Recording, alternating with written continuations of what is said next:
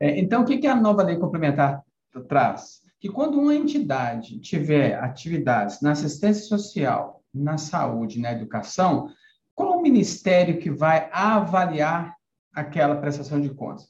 Ele fala que quando a atividade é não preponderante, o que, que ele chama de não preponderante? É aquele que não for superior a 30% do total da, dos custos e despesas. Então, se a entidade trabalha, por exemplo, assistência social e educação, mas ela gasta 90% na assistência social e 10% na educação. Então, significa que o Ministério da Cidadania é que vai avaliar aquela certificação dela e não terá que mandar essa, essa de contas ao Ministério da Educação, por exemplo. Aí alguém pergunta assim, Ana Milton, mas então eu posso agora ficar tranquilo e não preocupar com as contrapartidas da educação, porque a minha atividade da educação representa 10% das despesas. Então, o Ministério da Educação não teria que falar nada. Não é bem assim. A lei está falando que não precisa encaminhar lá no outro ministério, mas nós ainda dependemos de regulamentação, como a Adilson falou, de que vão trazer certamente alguns parâmetros dos ministérios ao avaliar uma prestação de contas que contém mais de uma atividade e que, por essa regra, não iria a outro ministério. Então, é preciso cumprir, se eu atuo na saúde, na assistência, na educação, procurarei atender às determinações da lei para cada uma dessas áreas. Mas, além desse superior a 30% do total, veio lá a lei complementar, ainda falou assim: contudo, essa prestação, mesmo que nessa área não preponderante, não exceda 30% das suas despesas totais, ela não, se ela também não ultrapassar um valor anual para as áreas não preponderantes, que, que são áreas não preponderantes, gente? Aquele que não ultrapassa 30% do total das despesas. Então, a norma vem e fala assim, qual que é um valor anual? Ah, vai ser lá no regulamento. Aí começa uma das primeiras dores de cabeça. Qual que é? Esperar o regulamento para saber, né? Ah, porque não, é, não basta só, no exemplo que eu dei, se eu atuo em assistência e educação, 90% da minha despesa é assistência e 10% educação, não significa que o Ministério da Cidadania não tenha né, que remeter a prestação de contas também para apreciação do Ministério da Educação. Se no, no valor que for colocado, que foi estabelecido no, na regulamentação, que vai vir o decreto aí regulamentando essa lei, vamos ver que valor que ele vai colocar.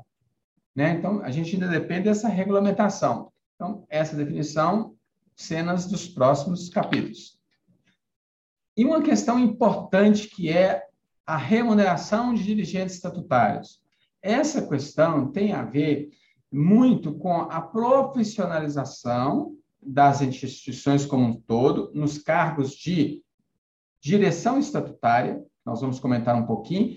A nova lei fala que pode ou fala que não pode? Até então, na 1201, existiam alguns dispositivos de outras legislações, inclusive, e até manifestações da Receita Federal, falando que, olha, os dirigentes podem ser remunerados. Isso não perde o SEBAS, desde que observado alguns limites. E aí a lei complementar trouxe de novo essa permissão. E isso é bom por quê? Porque uma lei complementar falando que as entidades certificadas, os seus dirigentes estatutários podem, podem ser remunerados então, se ele pode ser remunerado, é uma garantia muito boa, que já tinha sendo praticado. Aí você fala assim, mas na meu, lá no meu não recebe, não, já pode receber? É, nós temos que, primeiro, a lei complementar está falando que pode. Segundo, o seu estatuto prevê que pode? Porque, às vezes, o estatuto da instituição fala lá assim, os membros, os dirigentes estatutários não recebem nada. Então, se o seu estatuto falar que não pode, não pode. Uma coisa é a lei permitir, outra coisa é você não querer. Não pode acontecer ao contrário, você querer e a lei não deixar. Então, o que, que é, é importante? Anamento, o que, que é estatutário? Traduzindo aqui em miúdos, né? teve uma, uma, uma solução de consulta da Receita Federal e alguém perguntou para ele assim: quem é meu dirigente estatutário para efeito dessa remuneração aqui? O que, que ela, em tese, né, é, resumiu? Olha, o que a gente costuma ver? Diretor-presidente, diretor-vice-presidente, diretor-tesoureiro, diretor-secretário são dirigentes estatutários. Mas na Milton, mas na minha, no meu estatuto fala lá, inclusive, até diretor de departamento. Não é porque isso é escrito no estatuto que automaticamente chama dirigente estatutário, não. Ele precisa ter um poder de decisão e um poder maior de decisão. Porque senão tem entidades, por exemplo, que têm, por exemplo, 30 escolas. Você já imaginou se cada diretor de escola fosse diretor estatutário? O limite de remuneração já seria extrapolado. E qual que é esse limite de, de, de que a lei traz quando fala de dirigentes estatutários? Primeira coisa, não pode ser parente. Não pode ser cônjuge ou parente até o terceiro grau de instituidor, de associado, de dirigente, de conselheiro, de benfeitores e equivalentes da entidade. Assim está no texto da lei. Por que, que está falando isso aqui? É o que a gente conhece aí na legislação como um todo, de falar de um apadrinhamento, né? Colocar alguém só porque ele é meu parente. Então, cuidado, esse aí, nem se você quiser, pode. Ah, mas ele é só meu irmão, mas ele é muito bom mas ele pecou por ser seu irmão.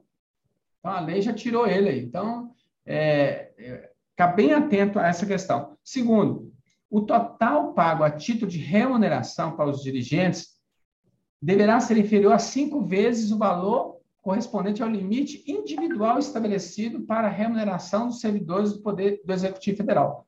o que, que é isso aí? Isso aqui está falando assim, olha, você pode pagar, mas tem limite. Nós vamos ver que limite é esse.